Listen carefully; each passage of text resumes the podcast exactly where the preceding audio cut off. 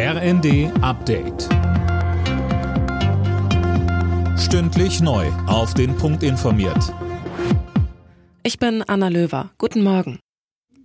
Die CDU von Ministerpräsident Wüst hat die Landtagswahl in NRW gewonnen. Mit 35,7 Prozent liegt sie deutlich vor der SPD, die auf unter 27 Prozent rutscht. Weil die FDP es aber nur knapp in den Landtag geschafft hat, muss sich Wüst einen neuen Koalitionspartner suchen. Dazu sagte er in der ARD. Ich werde mit allen Demokraten sprechen, wie wir die richtigen Antworten auf die Fragen der Zeit, auf die Herausforderungen äh, geben, die vor uns liegen. Ich werde heute Abend keine Festlegung treffen, ich werde mit jedem Vertreter einer demokratischen Partei sprechen.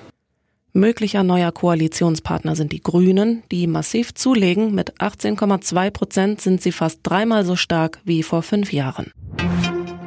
In Schweden und Finnland beraten heute die Parlamente über eine historische Zäsur, die möglichen NATO-Beitritte beider Länder, als Reaktion auf Russlands Angriffskrieg gegen die Ukraine.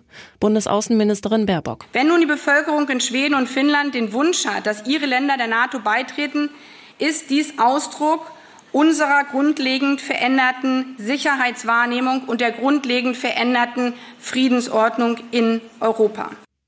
Wenn Schweden und Finnland Beitrittsanträge stellen, müssen auch die Parlamente aller NATO-Staaten zustimmen.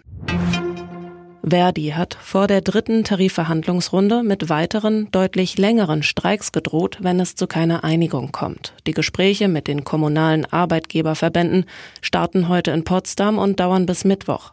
Verdi fordert für die rund 330.000 Beschäftigten im Sozial- und Erziehungsdienst bessere Arbeitsbedingungen und finanzielle Anerkennung. Werder Bremen hat es geschafft. Genau wie der FC Schalke 04 steigen die Bremer nach nur einem Jahr wieder direkt in die Fußball-Bundesliga auf. Der HSV hat sich im Saisonfinale der zweiten Liga die Relegation gesichert. Alle Nachrichten auf rnd.de